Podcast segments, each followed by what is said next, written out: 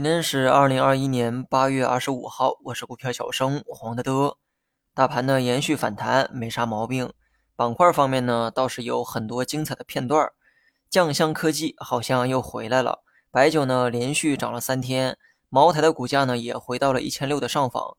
那么白酒呢，之前啊我也分析过，三天前茅台的股价呢跌到了一千五百二十五元，最高回撤啊达到了百分之四十。我觉得整个白酒呢正逐渐向价值回归，不过呢我没有急于出手啊，因为在我的价值体系里，白酒呢刚好跌到了值得注意的位置。如果能再给出低点的话，我认为呢是可以长期买跌的机会。但是中信证券没给我这个机会啊！这几天呢，只要打开白酒板块的新闻，你肯定能看到中信证券力挺白酒的观点。结果呢，白酒连涨了三天。既然已经涨上去了，短期呢，我认为也就没必要追高。更何况现在看好白酒的人有几个是图着价值去的？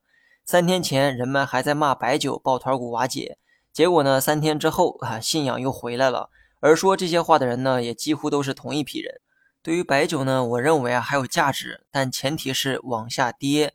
如果先涨上去就比较难办，因为此时的价值体系呢，给不出一个合理的买卖信号。价格波动更多呢是受到情绪和消息的驱动，有利好啊，它就涨一点儿；或者说隔壁成长股涨不上去的时候，它也会涨点儿。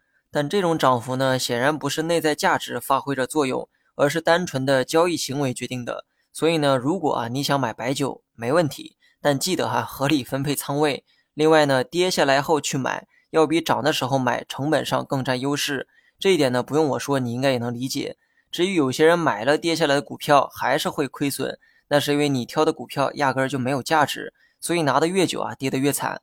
但白酒等消费股的价值呢，我相信没人会质疑，只不过前期啊估值太高，让人不寒而栗。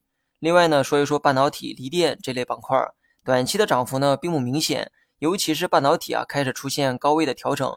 但我认为呢，这个啊并不是什么风险，风险是人们的胡乱操作酿成的。行业本身呢，并不存在系统性风险，这个啊就足够了。拿着合理的仓位，学会等待就好。等待期间，你如果总是眼馋其他个股啊涨得更好，那就很麻烦了。就像男人呢总觉得别人家老婆更漂亮一样，你真的遇到麻烦了。最后呢，说一下大盘哈，这两天呢我们一直在预期反弹，大盘呢也的确在反弹。另外，昨天呢也提到了日线的阻力位，也就是三五四四点附近。今天这个高度啊，很逼近这个位置，所以呢，明天留意一下该位置。遇到阻力位，它不一定就会跌，它也可能选择直接突破。但如果你尊重技术的话，遇到阻力位的时候，你的这个预期啊，要往回收一收。